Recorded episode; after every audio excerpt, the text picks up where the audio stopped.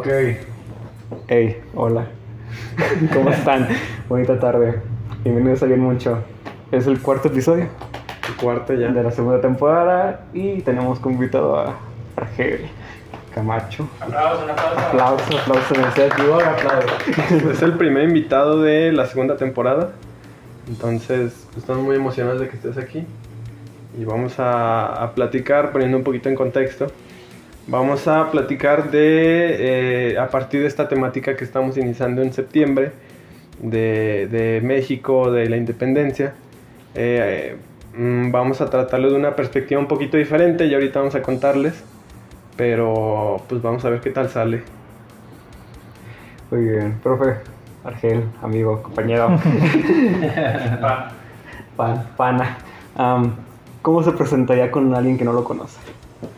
Eh, soy Argel Camacho. eh, pues a mí me cuesta trabajo asumirme bajo este rol de artista porque en, el, en general se tiene como una distinción social, ¿no? Como que el artista y el artesano o el diseñador y el artista o, o- o ay, ¿no?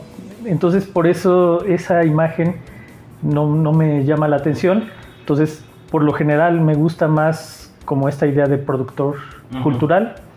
Entonces, eh, pero cuando hablamos de, de piezas de, de arte que no tienen como esa valoración sobre algo eh, mejor o, o peor que otra cosa, podría utilizar artista, ¿no? Pero pues más bien soy Argel, me gusta la producción. Reír de la etiqueta porque siempre Sí, eh, sé que, que son eh, Necesarias. necesarias las etiquetas en algunos casos, para bien o para mal, algunos, porque pueden ser como para exaltar, para eh, eh, como de manera peyorativa o para reivindicar, ¿no?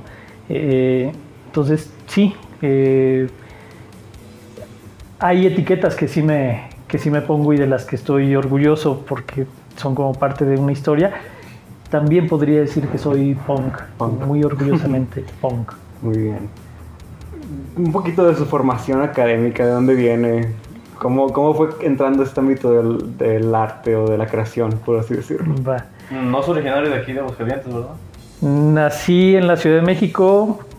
Muy chico me fui a, me llevaron más bien a vivir a Mexicali y a los ocho años llegué aquí a Aguascalientes. Desde que tengo ocho años hasta ahorita que tengo 43 años he vivido aquí. Eres más de aquí. Soy de aquí. Muy bien. Este, y me, me preguntaba sobre como mi formación.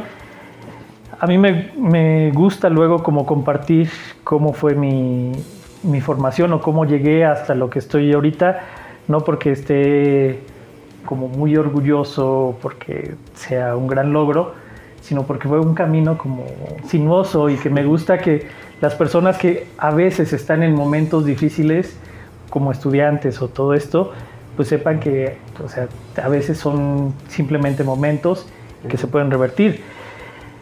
Yo, kinder, primaria, secundaria, normal, ahí un alumno regular son.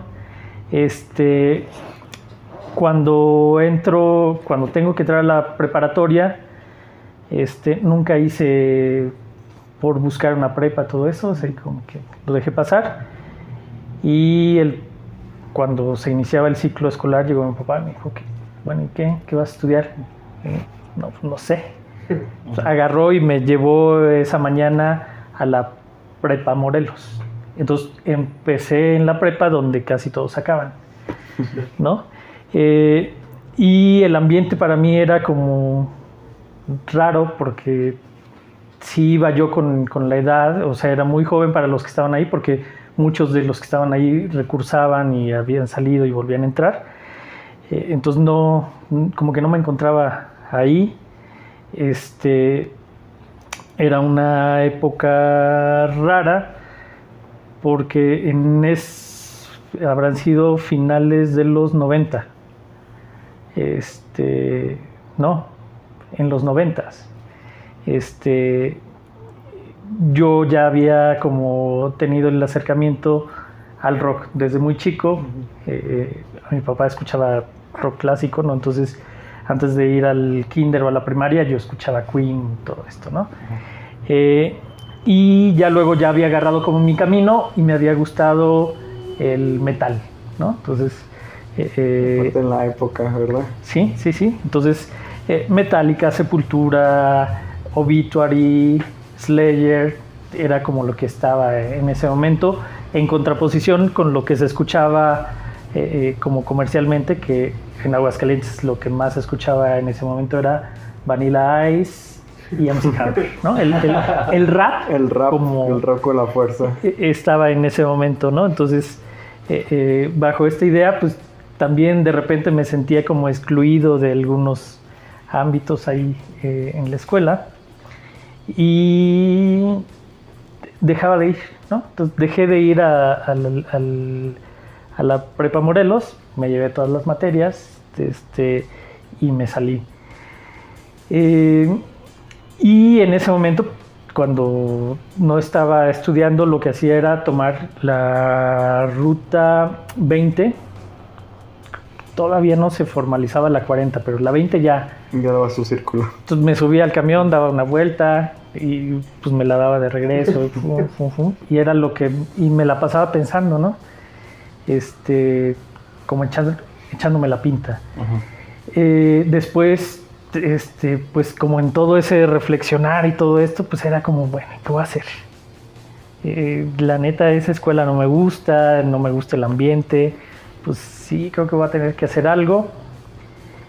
Y solito me fui preparando para meterme a pues lo que veía más cercano a mi casa, que era el CBT 195, eh, en, un- en la especialidad de eh, era máquinas y herramientas, creo, Como mecánica. Eh, o mantenimiento industrial. Industrial. Sí, eh, y también eh, dije, ah, bueno, necesito un promedio. Según yo me preparé para el examen, todo esto, entré eh, a, a clases.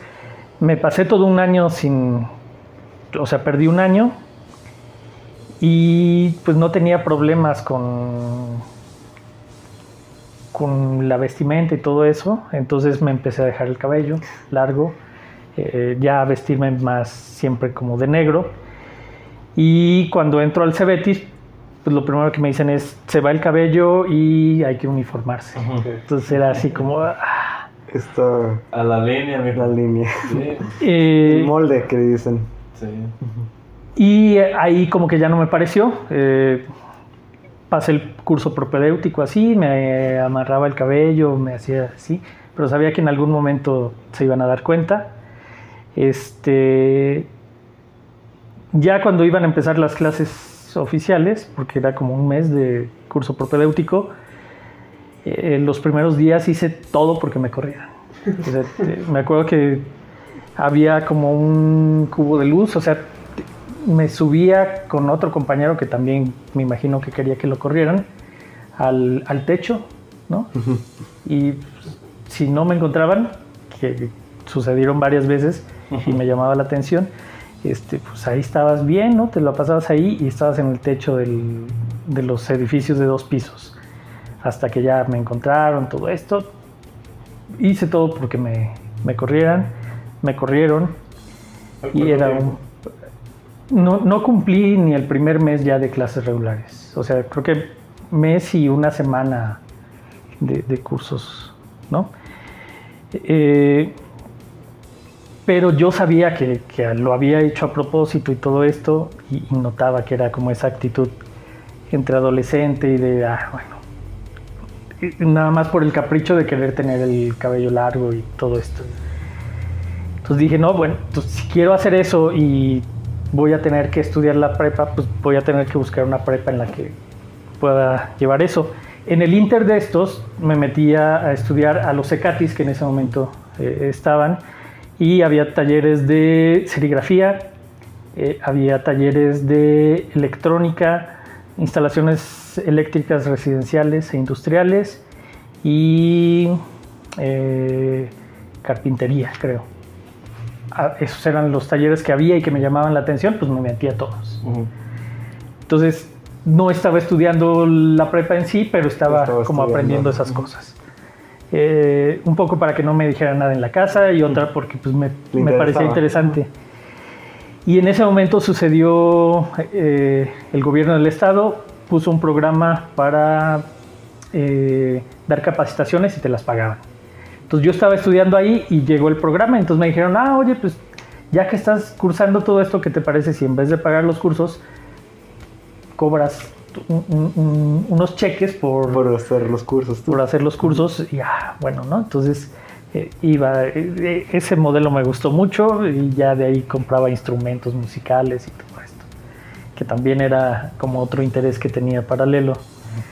De ahí me voy a la prepa Benito Juárez, también creo que donde aprendí más cosas formalmente fue ahí.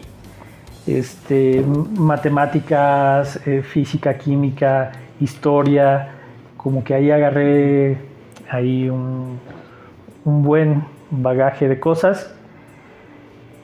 Pero como ya llevaba como esta dinámica de hacerme como el graciosito del salón, además ya era como de los alumnos más grandes, entonces ese llamar la atención eh, pues también hizo que el comportamiento ahí en la, en la institución pues no funcionara, acabé salido, corrido fuera de ahí, ¿no? Esta es la tercera. Sí, perdí otra, otra vez. Y eh, otra vez fui a cursos, ¿no? Ese año. Y al final eh, me metí al- a, la Benito Juárez en la tarde, porque justo en la tarde no te exigían ni el cabello ni el vestuario. Entonces ya tenía el cabello más largo, ya me vestía cada vez más rockero punk, porque también era eso. ¿no? Entonces, en ese tiempo pues, nunca he tenido como mucho cabello, pero lo que hacía era, o sea, todo largo esto y la, ¿no? Y ya tenía como una un moicano de cabello largo, ¿no? Este y así eh, seguía hasta que me meto después a una prepa de la Universidad Galilea. Y era la, la primera generación que tenían de bachillerato y era un grupo muy chiquito, éramos seis, siete personas. Entonces los maestros estaban encima de ti. Te Tenían ubicados también Ajá. todo de ti casi. Y los compañeros de, de- del salón además eran sobrinos del rector. ¿No? Entonces, Estabas- eh, el lobo estaba en el gallinero. esa parte y la otra que también, pues, el trato era como muy cercano. Entonces dije, bueno, aquí acabo la prepa sí o sí, ¿no? Entonces eh, ya la acabé y cuando estaba por acabar, pues el problema era, bueno, ¿y ahora qué voy a hacer? Eh, También en ese inter eh, de no hacer cosas y todo esto, también me la pasé haciendo proyectos de fanzines. En una época donde no había computadoras. Todo esto que les platico hasta todavía salir del bachillerato, casi año 1999, yo nunca había agarrado una computadora. No había celulares, o sea, el mundo que La conocemos tecnología era muy arcaica. no había cámaras digitales, o sea, nada de Y eso. se eran costosos. Sí, eh, y yo no había tenido acceso a eso. Los fanzines que había hecho hasta ese momento siempre habían sido fotocopias, cortar, pegar. eh, Análogos, sí, sí. Y, y en esa preparatoria, pues yo hice un periódico eh, de la prepa, pues éramos seis, pues, o sea, ahí podías hacer cualquier cosa, y pues un fanzine, pues, y ya lo repartíamos entre toda la prepa, que éramos 10.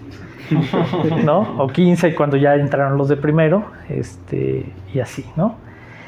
Eh, y así ya al momento de que voy a estudiar, tenía un amigo que estudió diseño industrial y que hacía cosas bien chidas, ¿no? Y yo decía, ah, está bien chido porque era como jugar, porque era hacer cositas, cositas, ¿no?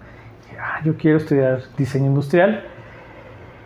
Hice eh, mi examen y no quedé. No quedé en diseño industrial y me mandaron a, ingeniería civil. Entonces dije, bueno, pues ya voy a entrar a la autónoma, me meto a ingeniería civil, pues es lo que, lo que había. Antes de, de entrar a eso, hay un proceso así como de, bueno, no se inscribieron tantos o se inscribieron porque la demanda más alta era para diseño gráfico, luego diseño industrial y luego ingeniería civil. Entonces, ya los que, si alguien no entraba a la lista de diseño gráfico, no se inscribía, metían, entonces iba una escalerita y al final pude entrar a diseño industrial. De los últimos, así, de la repesca. Y cuando entro a diseño industrial, eh, pues topo con pared porque mis compañeros vienen de otras instituciones donde sí estudiaron de a de veras y yo me lo había pasado como de vago en el estudio mucho tiempo.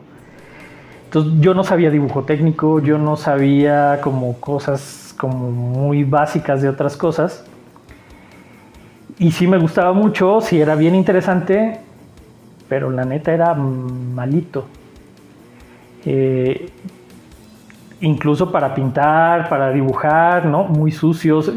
Era también un momento de la historia en el diseño industrial donde todavía no había las computadoras. Todo era con estilógrafo a mano y así, y había que ser como muy limpio, muy preciso, y la neta es que yo no lo tenía. Entonces, así el choque, ¿no? Este, eh, trabajos así con dos y tres, y los maestros eran arquitectos, no eran diseñadores industriales, y eran bien duros, ¿no? Ah, no ustedes no sirven, ah, no, ¿para qué está aquí? Y en un sistema de esas generaciones que era ir en la mañana y ir en la tarde, era mixto el horario. Entonces era bien pesado. Tenía yo, ya me había gastado como todos los recursos que podía exprimir de mis papás. Entonces ya nada más tenía la colegiatura y ya, y dos camiones para el día, porque era cuatro camiones, y regresar, y regresar, comer todo eso y más los materiales. Entonces ya mis papás ya estaban así como, ya es tu última oportunidad. Y me la gasté. Este- carta, por así decirlo. Y me la gasté en extraordinarios, o sea, pero extraordinarios porque sí reprobaba y aunque lo intentaba y, y echaba como las ganas, pero no me daba lo que yo había aprendido ni, ni- ni las herramientas que tenía. Eh, así para hacerla corto, me gasté como en, en alguna materia todas mis oportunidades y me salí. O sea, dije, no, pues ya no la hice. Eh, pero con todo eso que había aprendido, eh, dije, bueno, pero creo que si me meto a diseño gráfico, sí la hago. Hice el proceso y cuando estaba haciendo el proceso, algo que siempre mi mamá me decía era, oye, están abriendo una universidad de las artes, ¿no te interesaría? Ah, no, deja, estoy, voy a meterme a diseño gráfico. Este, y algo que me quedó de diseño industrial era que los maestros lo marcaban como de manera peyorativa, el arte. Sí, Lo que estás haciendo no es como diseño, es como arte. como arte. Y yo tenía ese chivo así como de, "Ah, pues, arte está, está mal, diseño está chido. Entonces cada vez que me decían, oye, ¿y, y si te vas a la Universidad de las Artes? No, No, no, yo quiero ser diseñador. Yo, o sea, diseñador, no artista.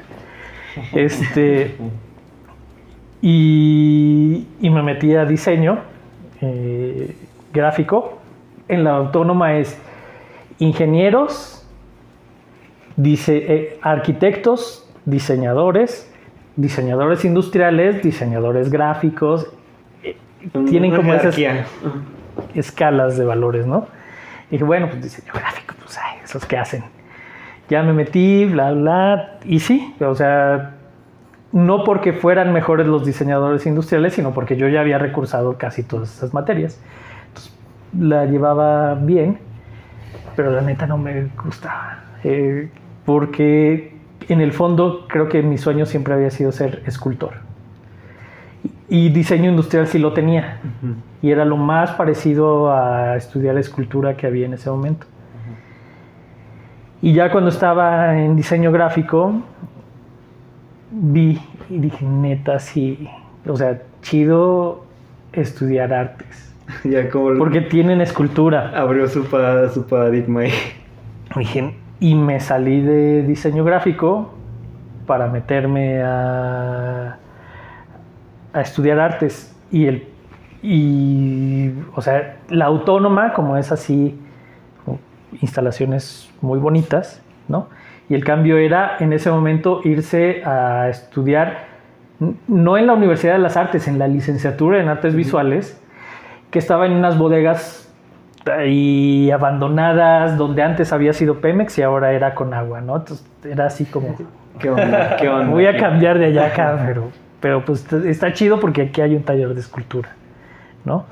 Eh, y soy tan, o sea, ya me había salido de la autónoma, iba a hacer el proceso para meterme a la Universidad de las Artes y cuando voy, ah, primero no daba porque yo decía, pues esto es con agua, esto no es la Universidad de las Artes. Fui como dos días así y no lo encontré. Y hasta que dije, ah, bueno, paso allá. Y cuando llego, la maestra Yolanda, que es la directora del Museo Espacio, estaba ahí y estaba Alejandra. Yolanda y Alejandra estaban ahí en una oficinita. Y llegué y dije, ah, vengo porque quiero inscribirme a la licenciatura. Y ya me agarra Yolanda y me dice, ah, venga, nada más que sabe qué. Ayer fue el último día de inscripciones. Ah, Me pasó eso. Me pasó eso. Y ya me dice, llegó tarde, pero llegó muy temprano para el próximo año. Es el primero que ha llegado para... Y dije, bueno, va.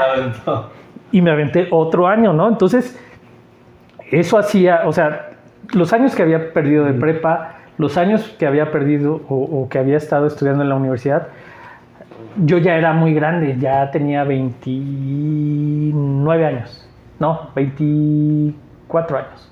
Ay, güey, es mi edad. Ay, güey, es mi edad. También era tuya. Pero apenas entraba... Bueno, estaba entrando usted al ¿no? ciclo. Vein- no, 20, es que salí 30, 29, 25. 25, 26, por ahí estaba. Ya no había respaldo de la familia, o sea, ya ese brinco a eso, ya, o sea, Ya se leía lo último. ya, ya me había salido de la casa varias veces. Ajá. Este, había yo regresado a la casa porque los demás, bueno, o sea, regresé a la casa, pero en la casa ya no había la familia. Entonces, Ya. estaba viviendo solo en la que había sido casa de mis papás, ¿no? Entonces era como complicado. Eh, pero decía, pues, pues, pues, no tengo otra cosa que hacer. este eh, te- tenía otro, otros trabajos.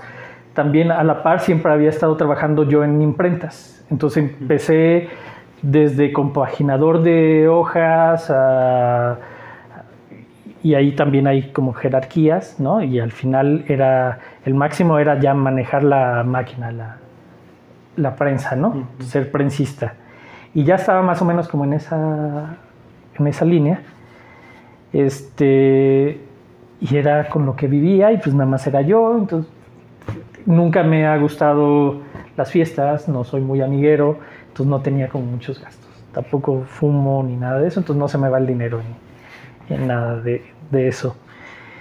Eh, pues sí, me esperé ese año, volví a entrar, entré a la universidad, todo muy chido los primeros años.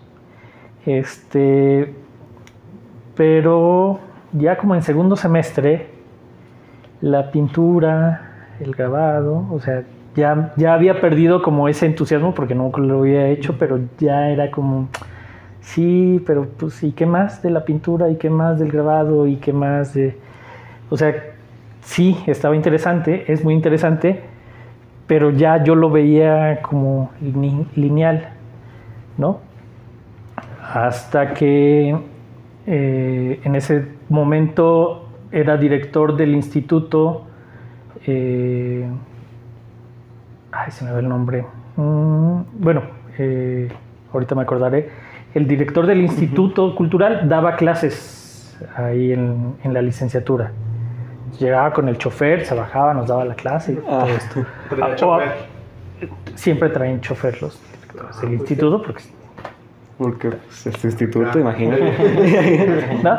Bueno, este, pero pero se tomaba como esa atribución, ¿no? De decir, sí. ah, yo voy a dar clases en esa. Bajaba. Y, y iba hasta allá, ¿no? Este. eh, y a veces faltaba mucho porque pues tenía reuniones en otros lados, ¿no? Entonces a veces no teníamos esas clases. Pero eh, en todo eso pues tenía carta abierta para cosas. Y una vez nos dijo, no, ustedes deberían de ir a una exposición que está ahorita en Bellas Artes. Pues vamos a arreglar para que haya transporte, para que les ayuden con el, con, con el alojamiento, ¿no? Que se gestione ahí, que ustedes pongan una parte, que vayan. Eran como los primeros viajes que se hacían desde la licenciatura. A partir de eso, y nos llevaron a la exposición de Bellas Artes. Era un, tal- un tal Gabriel Orozco. ¿no? ¿Sabe quién será? Pues yo dije, ah, pues vamos al DF, pues sí, Bellas Artes. Y yo en Bellas Artes, pues me esperaba algo, pues bien clásico, ¿no? Pues vamos a Bellas Artes, pues. Eh, ah, porque ya habíamos ido al Munal y ya dije, ah, bueno, pues Bellas Artes, pues sí, vamos a ver más de estas pinturas. Y entrando a la exposición de Gabriel Orozco, eh, lo primero que me encuentro es un círculo pintado con carbón. Y yo me quedé así como, ¿y esto? ¿No? O sea, pues qué raro, ¿no? Y ya fui viendo más de la exposición y había algunas como piezas, en ese momento no lo entendía, eran mesas con un montón de cosas, ¿no? Como colecciones de cosas, eh, como instalaciones, como, o sea, pero nada de lo que encontraba era la pintura que estábamos haciendo o era el grabado o esas cosas. Y me parecía como bien interesante, o sea, puf, me voló la cabeza así, dije, neta, ¿se puede hacer esto? O sea, eh, Es válido hacer esto se- dentro de aquí. a mí no me dijeron que esto se permitía, está bien chido. O sea, y yo dije, o sea, si, si neta tienes la oportunidad de agarrar, decir, ah, esto es Bellas Artes, esta va a ser mi obra. Y, y era pues prácticamente él trazando el círculo hasta donde le alcanzaban las manos, ¿no? Y esa era una pieza, ¿no? Y me parecía así como, ah, está bien interesante. Una por la síntesis, por, decía, eso es dibujo, no, va. eh, y, y- y la otra, cómo lograba llegar y estar ahí en la exposición, ¿no? O sea, El proceso que debe que validarlo, por así decirlo. si yo, a ver, ¿cómo, cómo una persona puede estar en Bellas Artes haciendo esta- estas cosas, ¿no? Y, y no cualquier persona, o sea, y en específico un mexicano, y un mexicano no muerto. Eh, Contemporáneo. eso me parecía como chido, porque decía, ah, bueno, pues sí, si ya se murió, pues, pues sí, ay, puso un urinario, ay, pero ya está muerto, pero, ay, ¿no?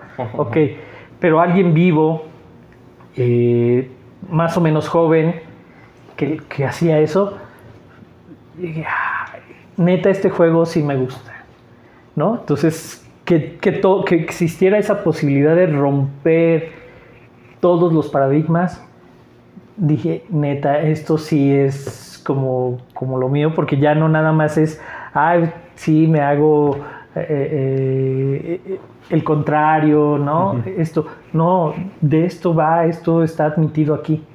Entonces dije, neta, va, ahí, ahí sí juego. Y eso reva- revitalizó mi interés en, en la carrera. Neta sí estaba pensando en salirme ya cuando estábamos ahí Era con la pintura. por así decirlo. Yo- Yo ya estaba así como, pues sí, me metí a esto y voy a hacer siempre pinturita y voy a hacer esculturitas y así. ah. A mí que, que hubiera esa posibilidad de romper todos esos paradigmas me abrió la puerta y quise terminar. Y una parte también eh, de eso fue que yo ya tenía como habilidades o cosas que había aprendido. No era que fuera mejor que, que mis compañeros, sino que era más viejo y había tenido más experiencia. Entonces, pues a veces me daba la posibilidad de pues desentenderme un rato y luego ya entregar bien o ponerme al corriente. También había tenido como disciplina impuesta por parte de los arquitectos, ¿no? Entonces, ah, bueno, ¿lo quieres así? Así te lo entrego. Entonces sabía que, que a veces a los maestros era, eso, es- eso es lo que quieres, dime qué quieres y eso es lo que te entrego. Pum, va. Calificaciones queremos, ahí está. Ahí está. ¿Me quieres dar libertad? Puedo volar, ¿no? Entonces ya sabía cómo jugar el juego. Y hasta el final del- de la carrera me di cuenta que no sabía leer, también esos creo que se los he platicado a veces. Eh, había cruzado todo esto y en el último semestre de la carrera me doy cuenta de que no sé leer, que nunca había sabido leer y que por eso me daba hueva leer libros, ¿no? Leía letra por letra, ¿no? No, no daba este paso, no veía palabras, no había... Y entonces por eso me había dado hueva siempre estudiar, siempre leer, siempre hacer esas cosas. Hasta que vi que una computadora leía así, porque na- nadie me lo dijo, hasta que dije, "Ay, estoy bien. pendejo". ¿No? Eh, Así se leía. Y ya empecé a leer pues más rápido, ¿no? Entonces, ya al final de la carrera dije, ¿cuándo le vine a agarrar el gusto a, a aprender y a estudiar? Este, en eso. Eh, y tuve la posibilidad que saliendo, como por mucho de estas experiencias, eh, me pude quedar en la universidad dando clases. Y, y luego dando clases se dio la posibilidad de que esos maestros que estaban estudiando, eh, estaban dando clases ahí y que nos habíamos titulado de la licenciatura, pudiéramos hacer la maestría. ¿no? Entonces me brinqué hasta la maestría en arte contemporáneo y en arte contemporáneo. eh, a veces como que le hacen el fuchi a, esa, a esa maestría, pero para mí era lo máximo porque era el tema que me gustaba sin tener que irme a otro lugar con una beca que no es como las de Conacid y todo esto que me daban varo, pero yo tenía que pagar solo la mitad como trabajador del ICA y luego podía bajarle otro 20% si pagaba la colegiatura completa, Sí. ¿no? Y luego salió una beca de ahí de Peña Nieto para mm, docentes que estuvieran estudiando una maestría y me daban, entonces al final sa- sacaba mil pesitos este, Extras por ahí. por estar estudiando la maestría, ¿no? Entonces, ah, para mí era como la neta, porque si no, me hubiera costado un varo, me hubiera tenido que ir a otro lugar, hubiera tenido que dejar de trabajar y un montón de cosas, ¿no? Entonces, pum, salió todo eso. Y todo esto va en relación a que casi siempre he sido alumno, ¿no? Y de, lu- de alumno brinqué a ser docente.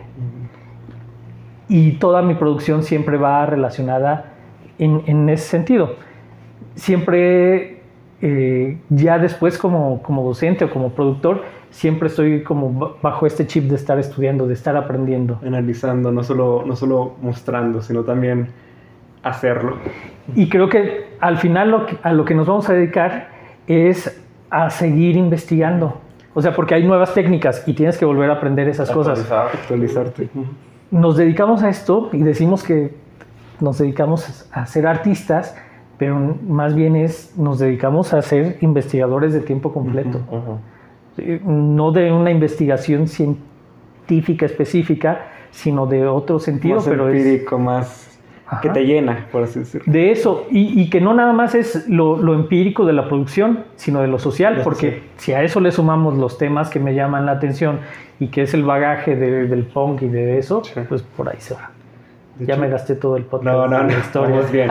Entonces enlaza con la siguiente pregunta se, que le se tiene. enlaza totalmente con, con esta primera pregunta que te queremos plantear, que son cua- cuáles son tus primeros acercamientos al punk y de cierta manera también qué influencias fueron como estas primeras para que para que agarras este carrilcito. En la historia esta paralela, estudié en la, en la... eh, Soy chilango, sí, llegué con el INEGI, Ah, qué chido. pero eh, no me quedé con la comunidad chilanga del INEGI, sino que me fui a estudiar a la Colonia del Trabajo, la primaria y la secundaria. Había muchos chilangos estudiando la primaria, pero la secundaria ya no. Y mis amistades son de la Colonia del Trabajo. Y ahí en la Colonia del Trabajo eh, estaban como estos primeros acercamientos al metal y al punk. La Polla Record fue como el, el primer acercamiento al punk y e- era como, neta, se puede decir eso, se pueden hablar de esos que temas. totalmente Ajá. con todo lo que o sea, tradición. no era la música tan pesada, pero la, tem- la temática y la forma y, y incluso el humor me parecía y que tenían canciones que incluso cuestionaban el propio punk. Sí. Entonces que hubiera algo que se cuestionaría, se A sí cuestionara a sí mismo, me parecía como neta, esto sí está más chido que el otro, porque también algo de lo que no me gustaba del, del metal era que era bien cerrado. Sí, es mucho de. Es nuestro gremio y nadie entra aquí, nadie hace nada con esto. Y en ese, Y llégalo a hacer y te vamos a atacar. No, y, y se ha abierto ahorita muchísimo, Sí. pero en ese momento era, o sea, no te ves, no te oyes, no escuchas, no es esto No eres- nada, no ¿no? No, no eres, eres un poser, ¿no? Es la palabra. O nirvanito en ese era, el, entonces. el equivalente a poser. Sí, sí, sí. No, no decíamos poser, era Nirvanito. ¿Por qué? Nirvana. Porque lo único que has Nirvana. escuchado de rock es a Nirvana. Todavía no se moría, pero. Entonces eh, era a los Nirvanitos, ¿no?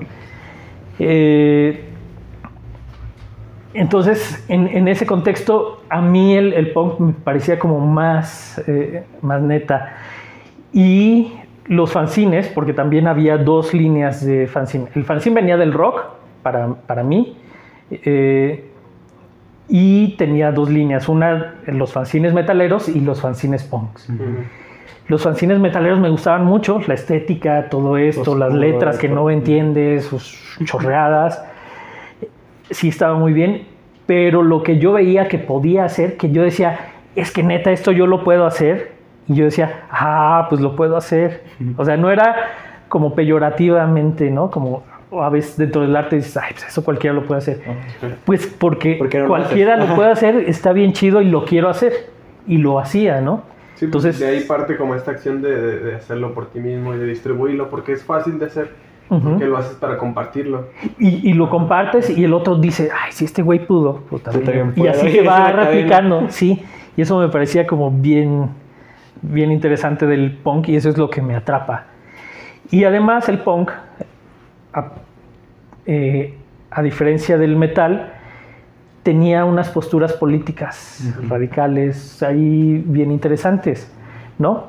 Que es cuando me empiezo a meter ahí con la anarquía, con, con estas ideas, que mi camino a la anarquía es raro porque no es como con los eh, pensadores así, sino más bien a partir de los grupos anarquistas. Entonces era como boca a boca, te lo enseñan, te lo enseñan mal, Eh, pero pues vas cuestionando y dices, ah, sí, no, ah, bueno, entonces esto que me dijo este no es coherente con lo que me dijo este otro, y vas haciendo como un pensamiento crítico para poder, poder darle sentido a lo que te están diciendo, ¿no? Entonces empiezas a cuestionar a tus maestros más cercanos o colegas que, que traen eso, ¿no? Entonces te vuelves así como un, un puerco espín, ¿no? Entonces sí estás... Atacando a todo el mundo. Sí, sí, a ver, y cuestionando todo. Sí.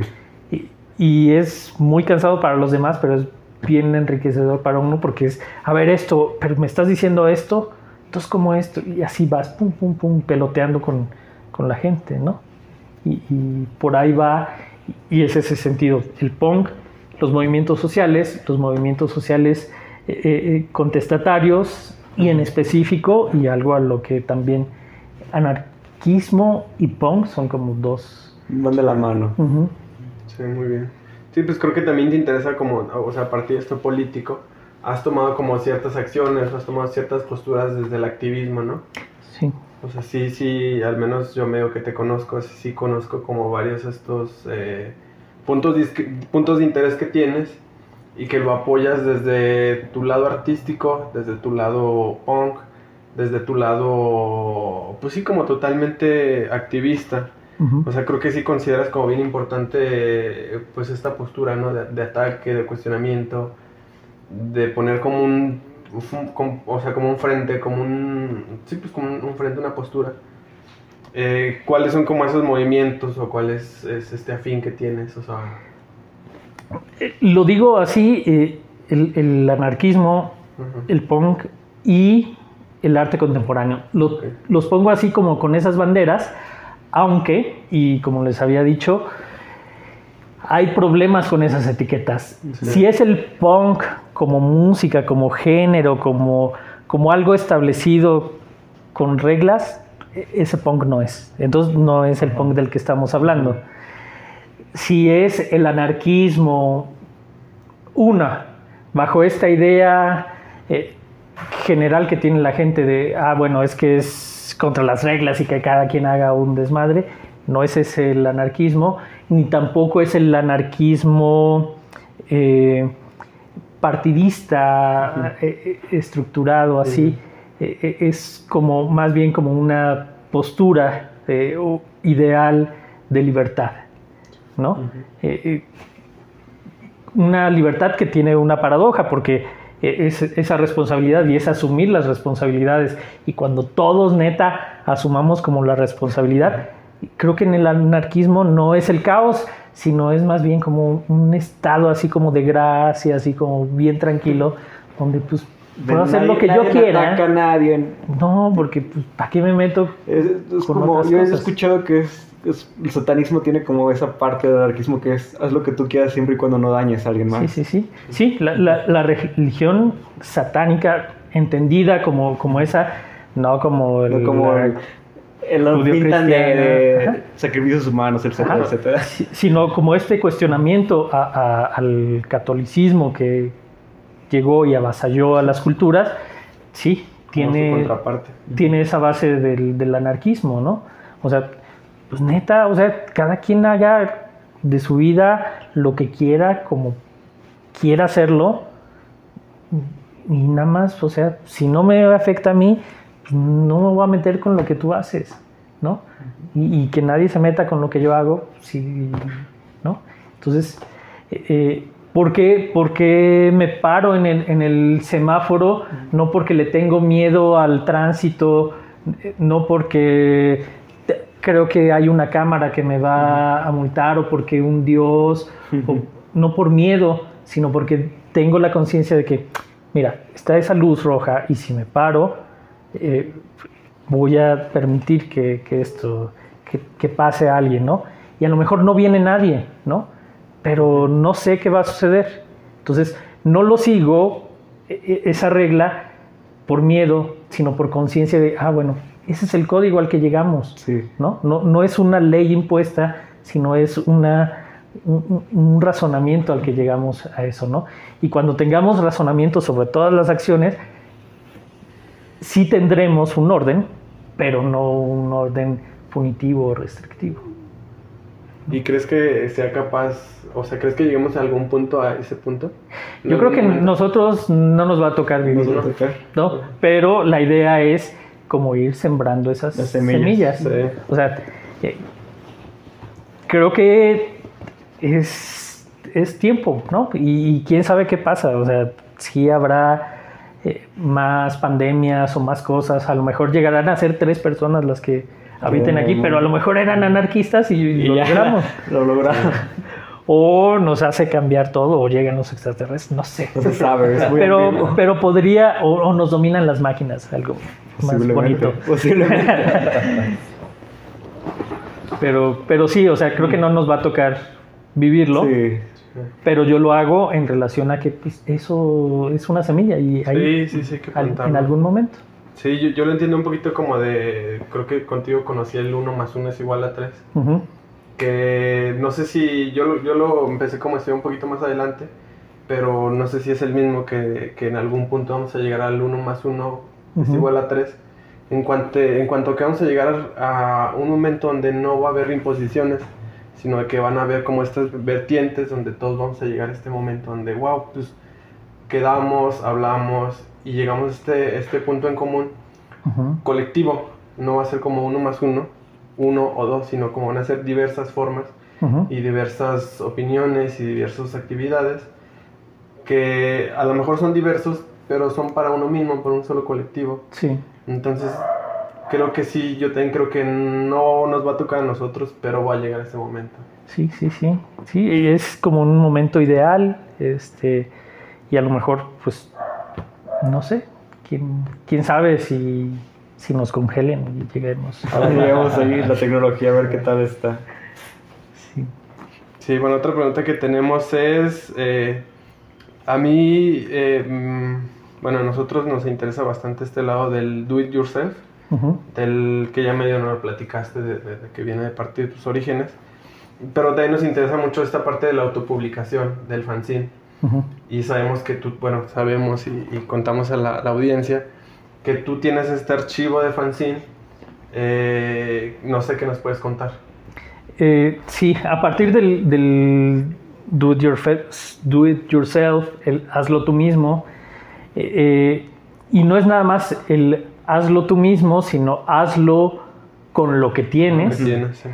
o hazlo con los Que que, tienes. tienes. O sea, no es un hazlo tú mismo individual, sino puede ser colectivo y puede ser con lo que tienes en, en el, en el contexto, ¿no? Entonces, a partir de, de esa idea, también mi producción artística va en relación a eso. Si me dices, hay un presupuesto de 10 mil pesos, va, yo lo agarro. Yo no digo, ay, yo nada más trabajo con desperdicio. No, trabajo con desperdicio porque a veces es lo que tengo en la mano. Sí. Pero si me das 100 mil pesos, me das un millón de pesos, pues yo con eso produzco, ¿no? Porque eso es lo que hay. Me dices, no hay varo. Bueno, no hay varo, bueno, pero vamos a hacerlo, ¿no? O sea, es adaptarse a eso y no estar como, ah, bueno, no, hasta que, hasta que se pueda, hasta que haya esa técnica, hasta que haya ese material, hasta que... Eso creo que no permite a que, a que uno pueda producir. Sí. Entonces, cuando desactivas ese y dices, bueno, quiero hacer esto, ¿qué tengo? ¿Qué herramientas tengo? ¿Qué, qué materiales? Echas a andar eso, ¿no?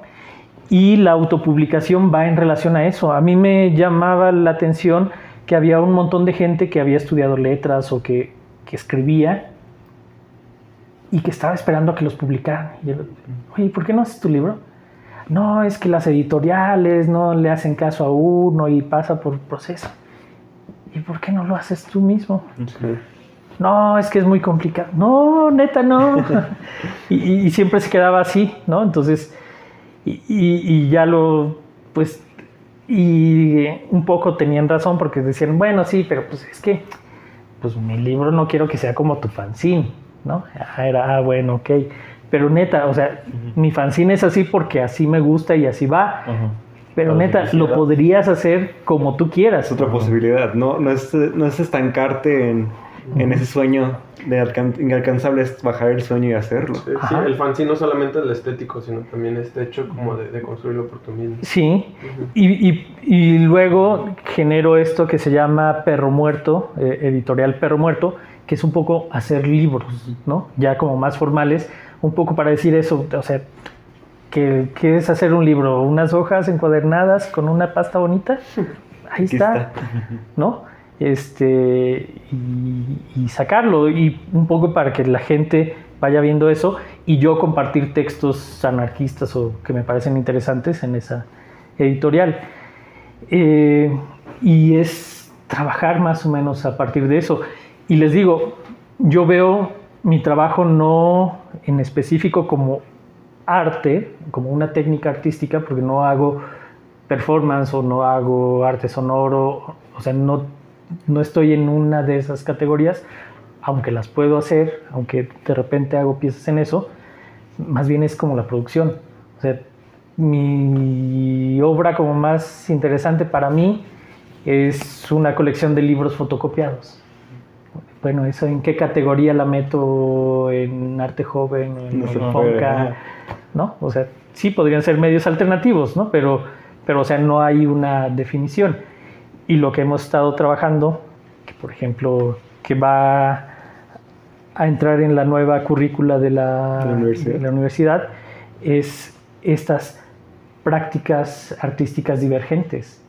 Todo aquello que no está en las disciplinas, que podría ser lo indisciplinar, eh, son las prácticas eh, divergentes, ¿no? Entonces, es la idea de ir fomentando ahí en la, en la nueva currícula eso. Eso creo que es como una... Creo que la llevas tú, ¿no? Esa materia. No, pues ahorita todavía no, porque todavía entraron a-. Ah, todavía no, en revisión, no llegamos ahí. decirlo. No, ya, ¿Ya está, está aprobada? Ya está aprobada. Ya están esos. Lo que pasa es que el, primer semestre llega y solo tiene esas materias. Eh, eh, se crea una academia, así como hay academia de pintura, de escultura, hay toda una academia que va a ser la de prácticas divergentes, eh, que todavía no tiene como una dirección y todo eso, pero ya está estructurado. En primero, ahorita lo que ellos llevan son creatividad y algo así como computación. O sea, pero ya no ven como ustedes, sino que ellos van a ver en primer semestre Word, Excel, este, Ilustrador, todo como lo básico, para que luego ya en, en otras materias ya puedan llevar arte sonoro, video arte, todo esto. Pero desde primero. Como la base ahora sí ya. Ajá. Más con- Hay más un tronco común Ajá. en el que esta área aporta a todos y luego ya hay en un semestre en el que van a tomar como su especialidad y podrán escoger eso y ahí hay un montón de, de materias y talleres como muy abiertas en ese Ya. sentido. Y supongo que al, al Argel estudiante de ese tiempo le hubiera gustado mucho esta... Yo creo que la forma de trabajar a veces es hacer lo que a ti te hubiera gustado. Sí, o sea, sí. cuando yo hago un fanzine, yo hago el fanzine que me hubiera gustado ver. Cuando estábamos pensando en el plan de estudio era qué, qué- qué me hubiera gustado estudiar y es, es más o menos por ahí. Y más porque muchos de los maestros son egresados. Ajá. Supongo que muchos sí, sí llegaron a este tope como de... Y luego... Sí, sí, sí. ¿Y qué, qué sucede, no? O, o, ah, vamos bien, ¿no? Entonces, dependiendo de eso se genera. Sí, pues qué chido. Pues ya, ya como, como cierre y ya como yendo al punto de, de- de este capítulo, pues ya como platicando y ya sabiendo como estos antecedentes que nos contaste y todo, eh, nos gustaría que nos dieras como esta perspectiva o nos dieras como tu comentario de cómo en este mes de septiembre que hablan como de, de, de Te Viva México, los héroes nacionales de la, de la nación, desde este lado anarquista, punk, ¿cómo podemos como cuestionarlo? ¿Cómo podemos afrontarlo? Eh, híjole, es que me, me pones en un punto difícil porque me traes como maestro y me pones a hablar como pong. Entonces, alguno de los Hay dos saldrá mal librado. En, en- en el punk hay Ajá, como una... desde tu, o sea, que nos dieras esta perspectiva de punk, Ajá. pero también como de profe. O Sí, creo que sí, que, que luego parece como paradójica. Ajá. A mí hay una, una, una frase dentro del punk que viene de la Polla Record, que es un patriota, un idiota, ¿no? Y es bajo esta idea de alguien que solo sigue una ideología porque así le dijeron, porque ahí nació, por esto, sin cuestionarlo, sin preguntar, sin decir. O sea, sí, como soldado, como, Uno como borrego, funciona muy bien, ¿no? Pero neta, si queremos a alguien que, que piense y que cuestione, Cuestión. no, no va por ahí. Entonces, el- el- en ese sentido, el, el- el- el nacionalismo, el patriotismo, a mí no me, no me llama la atención. O sea, creo que hay cosas que podemos, de las cuales podemos estar orgullosos y que podemos estar arraigados siempre y cuando veamos que sí son nuestras, porque también hay muchas cosas impuestas. Sí, creo que sí, siempre partiendo de la cuestión, ¿no? Del- de la Sí, sí, sí. pregunta.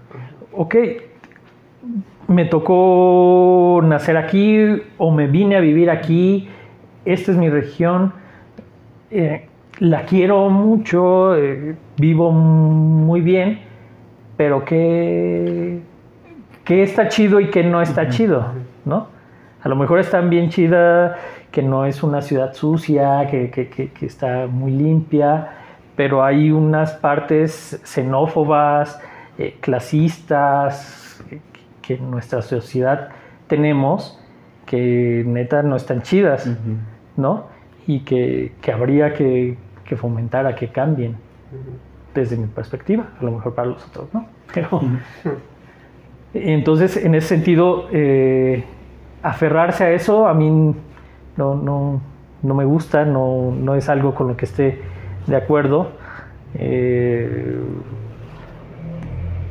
entiendo cuál ha sido la función, cómo es el tratar de, de integrarlo, pero no me parece que sea eh, la, la mejor, justo porque estamos bajo este ideal de que la gente haga las cosas no por una pasión inventada, no porque crea que tiene que quedar bien con alguien o para sentirse parte de un grupo, sino porque neta dicen, no, sí, o sea, eh, eh, es- esto que construimos como país vale la pena.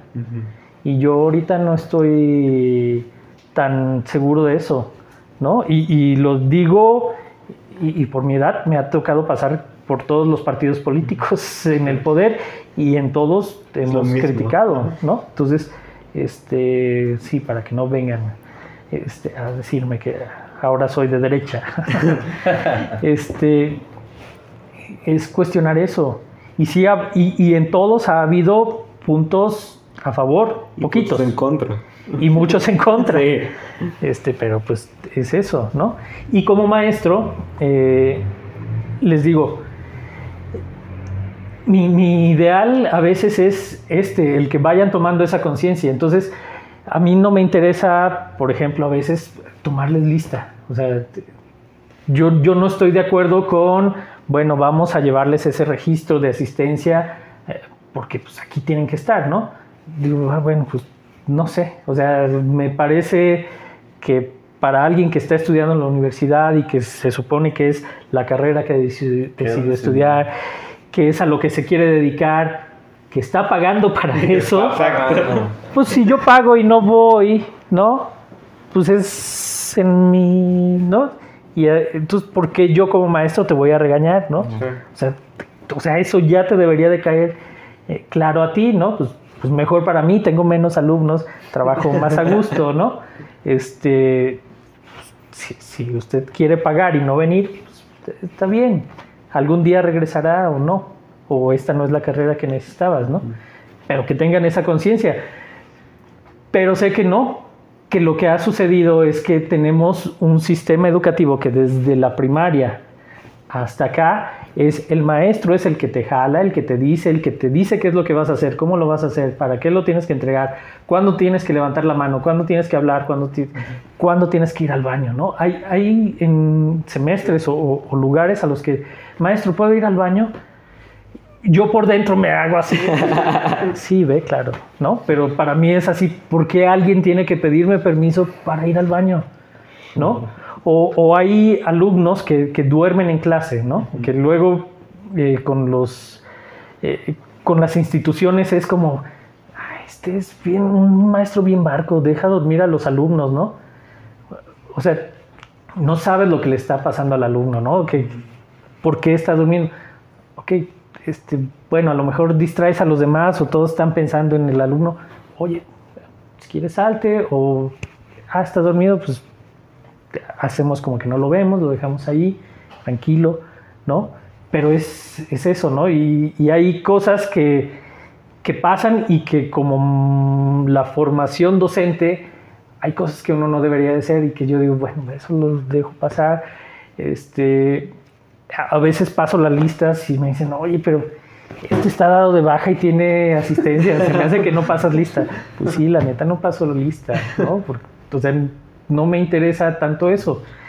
Ya si en las evaluaciones pues, no pasan y todo esto, y si no pasan unas de mis evaluaciones, pues es porque ya está complicado, ¿no? Y a veces no doy clases yo solo, ¿no? Entonces, por ejemplo, y se las llevan por faltas. ¿Por qué? Porque al otro maestro sí le interesa, interesa. cumplir con eso, entonces, pues ni modo. O sea, yo puedo pensar esto, pero aquí somos dos maestros y es la institución.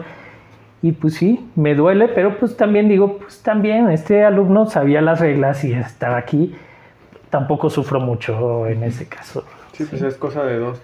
Sí, sí, ¿no? Y, y- es la responsabilidad de cada uno como, como alumno alumnos. el que asume eso y que asume las consecuencias. Les digo, yo pasé por eso y asumí todas las consecuencias, o sea, me tragué un montón de años este, y por eso llegué acá, pero también recibí como algunas cosas. Sí. Es, lo, es lo interesante del camino y del proceso. Sí. Y, y- y que también a, a veces siempre les comento como a los alumnos, no me interesa calificarles el resultado, porque el resultado puede ser que fue una chiripa, que, lo, que te lo hizo alguien, que lo copiaste. O sea, al resultado puedes llegar de muchas maneras, pero en la escuela lo que estamos haciendo es el proceso de cómo hacerlo. Cuando aprendes y cuando le muestras al maestro, puedes ver, porque a lo mejor para ti era muy fácil, para él era muy difícil la otra cosa, y para él es normal, ¿no?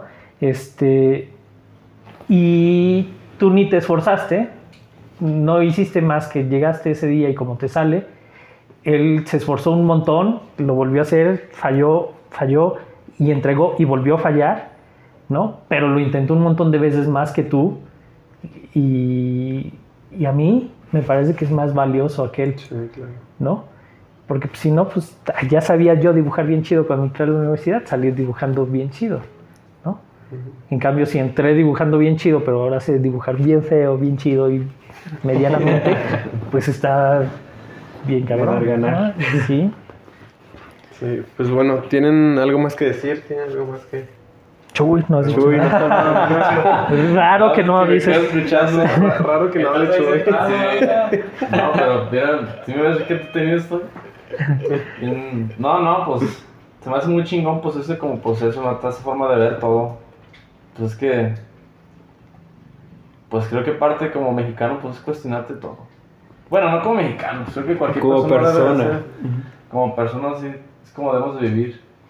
Porque pues sí vivimos como bajo varios ah, dogmas, por así decirlo, tanto religiosos, tanto Culturales, Ujú. políticos, todo. Y pues sí, pues no, no todo es tan bonito como dice, como uno. Incluso de los movimientos sociales que también cuestionamos, también tenemos esos mismos problemas. Entonces, también, por ejemplo, a mí cuestionar, bueno, sí, somos punks, así somos, pero ya no estamos drogando, ¿qué? ¿O estamos tomando cerveza? ¿Y esa cerveza de dónde viene? ¿Y por qué entonces? ¿Por qué les gusta embriagarnos? No, ¿no será que al sistema le conviene? ¿no? Entonces, Sí, exacto. y, y incluso eso dentro, por eso no estoy como en muchos grupos, porque siempre soy como el, ah, este ya viene a... no, no, pues es que estás chido siempre pensar diferentes formas. O sea, y desde este lado como local, sí llegaste a tener como ciertas como confrontaciones o algo. Pensando que comenzaste, en, no sé, en los noventas, en un estado como que está como desarrollándose. Llegaste a tener Eh, como algunas... Tan fuertes no, porque dejaba de ir, o sea, simplemente pues les daba, ah, bueno, pues con estos morros ya no, neta ya no está chido, me voy con otros, parece que está chido, sí. Ah, bueno, hasta aquí llegamos, pues me voy con otros, ¿no? Entonces, nunca he sido como muy eh, arraigado a, a algunos grupos o personas incluso, porque tengo muy, muy pocos amigos e incluso cuando tengo esos amigos, estoy poco tiempo con ellos, porque así como que, ah, bueno, ya, cámara. Sí. Y, y ya, pero no, pero así confrontado, así fuerte, tampoco. O sea, no tengo muy, muy buenos amigos, pero tampoco tengo, Enemigos. ajá, pues, supongo, no sé. ya hay los haters en... En los comentarios. Comentarios. acá. Nah, nah, nah. Pues, Hola, un sal- un sal- ¿Sí está grabando? Sí, sí, sí. un saludo a los haters acá. eh, lo- los alumnos que, Los que- alumnos. que no quieran, eh, a los que Ah. reprobé por faltas. Quizás, no se sabe. A la buena o a la mala, se aprende y se entiende. Sí, eso es aprender, como dice el profe. Es un proceso.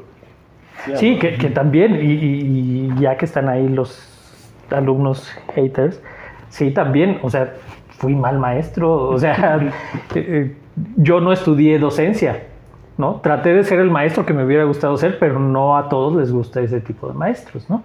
Y, y- y también debí de haber cometido un montón de, de errores, ¿no? Y de integrarme. Y los primeros grupos, por ejemplo, era difícil porque me habían visto como compañero y ya luego era su maestro. Entonces era como maestro. Sí. que me va a venir a estar enseñando el pinche Argel? ¿No? Que todavía lo dicen, pero este pero pues sí era, era complicado, ¿no? La, la generación del pachón es la. Es el choque generacional. ¿Fue ahí. cuando les diste clases a ellos? ¿A los primeros? Sí, los primeros a los que les di clase y sí había, ahí como... Sus roces. Sí, sí. Sí, sí. Pero a muchos de ellos ya ahora los vemos, ya fueron maestros, ya sufrieron también Ya eso. saben lo que es. O también el tiempo y yo reconocer mis errores y, y la responsabilidad de ellos, pues también ya va siendo más llevaderas las cosas.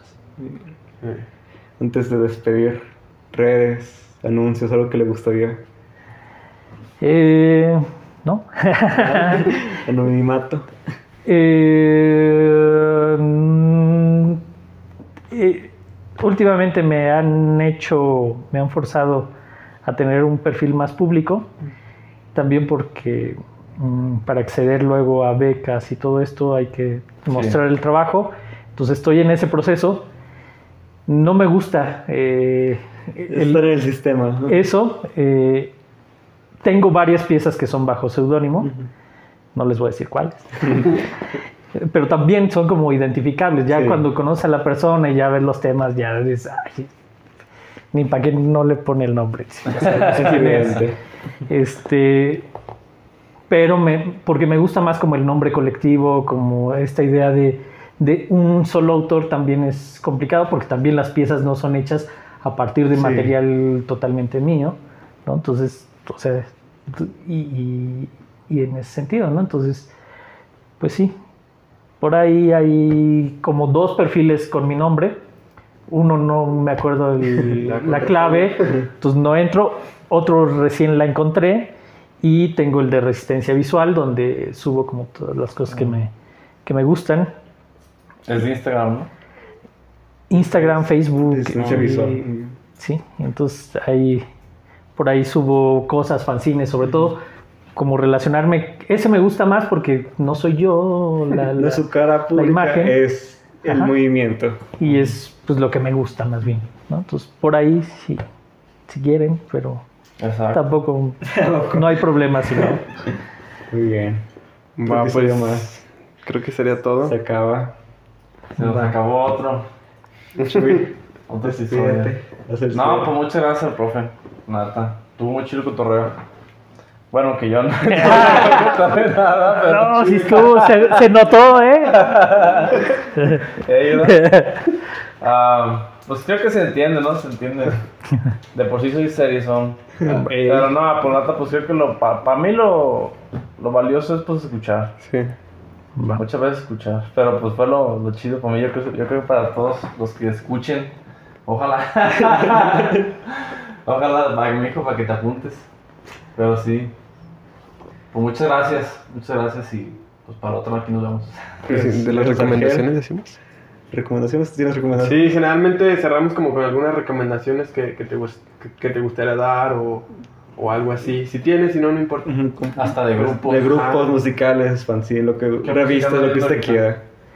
Ah, hay, hay mm, una plataforma ahí eh, digital eh, que se llama Convoy, que, que tiene como podcast, que me parece que tienen como muy buena... Ah, creo que sí les tocó. Sí, los- tocó. El de la historia del sonido, que están muy bien hechos. Eh, eh, el- la cuestión es ahí que es de pago, pero tampoco se me hace como tan caro, sino... Y entonces, yo creo que ahí Convoy Networks para, para podcast, este, echarle un ojo ahí. Tienen podcast de arte contemporáneo, tienen historia de- sobre el rock, política, entonces ahí hay como, ahí es más o menos donde paso el tiempo, de repente. Va. Pues para guacharlo. Sí, sí. Guacharlo y- Escucharlo más que nada. Muy bien. Vamos ¿Alguna recomendación? ¿Alguna recomendación, Chuy? Con esta ¿Yo? temática punk. Ay, caramba. Si no, no anarquista. tiene, no lo tienen? No, pues la verdad no. Ahora sí que no. Lo seguí con las ganas. Yo pues, eh, no sé, eh, justamente hace rato que estamos acá afuera platicando, eh, hablábamos de un, de un podcast que se llama Fancinología, no sé si lo has escuchado, Mm, son españoles me parece.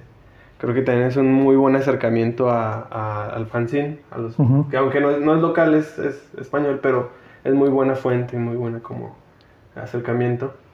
Mm, y pues nada más eso. No. Ajá, sí. Yo también traigo algo en español. Eh. Creo que nos fuimos a ese lado también tú y yo. También se llama Smoker World, su canal de YouTube. Eh, hace- generalmente hace reseñas de, de películas con este humor raro de YouTube de los youtubers españoles que es como una crítica con chistes locales. Pero en su canal tiene una sección que es de fanzine precisamente y también es como la acción que se requiere de recopilar fanzines y ver que hay como un catálogo. Sería eso. Muy bien. Sí, ah, y creo que a mí me gustaría como recomendar eh, la visita a Diversa, Eh, que creo que también eh, una parte del... Yo lo que veo es que la... Toda esta actitud y, y del movimiento punk, si hay algo en lo que veo reflejada esa actitud, esa lucha, ese esfuerzo, ahorita son dos movimientos, el LGTB y el feminista. O sea, creo que esos dos eh, eh, movimientos justo ahora son como los que más representan lo que sería el ideal de la lucha anarquista por una parte y la y la del punk, o sea, en actitud, en formas, en, en expresiones. Y creo que ah, yo he tenido ahí con- contacto con, con Diversa, con, que está dirigida ahí por Alicia Cruz y por Kevin. Y, este, y más allá de, de si se consideran parte o no del movimiento LGTB en algún sentido, como parte conocer todo eso, el archivo, lo que se está haciendo. O sea, creo que luego tenemos como esta cerrazón. "Ay, yo no soy, eh, eh, yo soy muy hetero, yo soy muy macho, tengo playera negra, soy blanco, soy hombre. ¿no? Que voy a estar yendo ahí. Puede haber algo Y- interesante ahí. No, nunca se sabe. conocer, Ajá, ¿no? conocer y, y estar abiertos a, a eso y ver las posibilidades que no es tan lejano, que, que también el movimiento y las razones, también esta idea que tenemos y, y asumir también que, que tenemos un montón de cosas implantadas ahí en el chip a partir de la formación heteropatriarcal. Neta, o sea, sí, por mucho que luego otros digan que es un discurso feminista, neta, sí necesitamos como echar el ojo a nosotros en, Sí. en ese sentido, en esas cosas. Y no sé, un, tal vez aquelarre, que todavía no lo abren en el sentido más feminista, pero, pero diversa sí está abierto a, a que podamos eh, eh, visitar, conocer, acercarnos, ir a unas fiestas. Convivir. Va a ser sí, sí. también su festival, ¿no? Festival Marica ¿Cuándo este es? fin de semana, ¿Cuándo el sale? viernes y sábado. Ay, no, no alcanzaste. No, No, los sí, ya. invitamos, pero sale hasta la próxima semana. ya llegaron tarde para este año, pero como yo puede venir ya Estén apurándose estén temprano al del Llegan siguiente temprano año. para el próximo año. sí. Estén atentos ahí a que estén planeando. Y también, bueno, entonces ya que estamos en esa, voy a dar un taller eh, gratis en el Museo Espacio en torno a la nueva exposición que se abrió de la imagen eh, con- puede contener, un taller que se va a llamar Desobediencia Biométrica. Y también abordamos un poco la desobediencia civil, el, el cuestionamiento a las leyes y a estas leyes de vigilancia y, y todo eso. Entonces también ahí en octubre, Octubre. Ok. el Ese seminario de arte. Muy Ahí bien. también están invitados ustedes y gracias. Entonces, quien vaya. pues sin más, nos despedimos. Otro episodio y se acabó. Ah, primero. Cámara,